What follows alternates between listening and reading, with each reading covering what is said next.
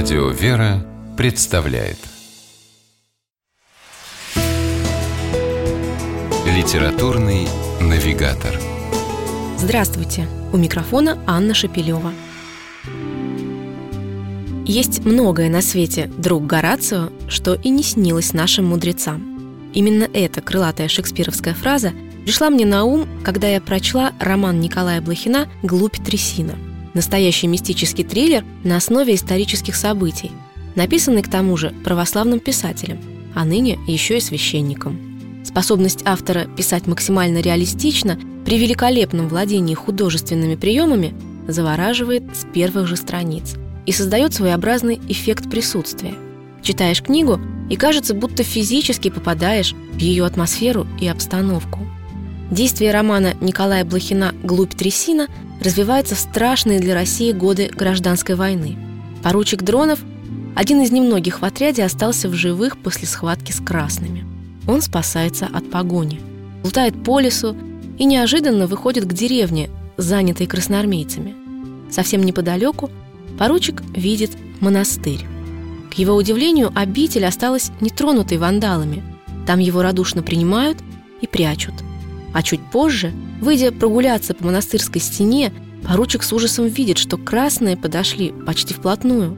Но монастырь не только не трогают, но как бы даже игнорируют его присутствие. И вот тут выясняется самое интересное. Оказывается, обитель невидима. Для всех здесь болото, топь, страшная глубь трясина. Монастырь недоступен чужим взорам благодаря молитвам святого старца Спиридона – но это не продлится вечно. После смерти старца монастырь утратит свою удивительную особенность. Разумеется, когда это произойдет, штурм со стороны красных будет неизбежен. Монастырь-невидимка наполнен обитателями.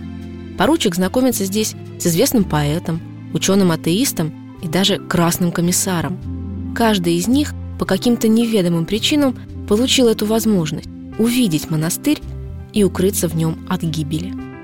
Разношерстная компания ведет горячие споры о феномене невидимого острова спасения. Одни видят в этом несомненное проявление чудесной божественной воли, другие – просто некое удивительное природное явление, еще не исследованное наукой. Но не каждый в этих спорах задумывается о том, почему и для чего именно ему было суждено здесь оказаться.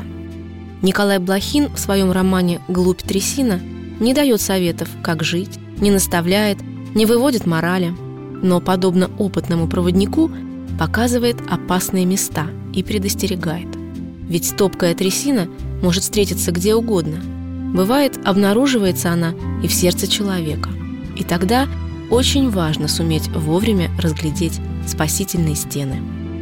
С вами была программа «Литературный навигатор» и ее ведущая Анна Шапилева. Держитесь правильного литературного курса.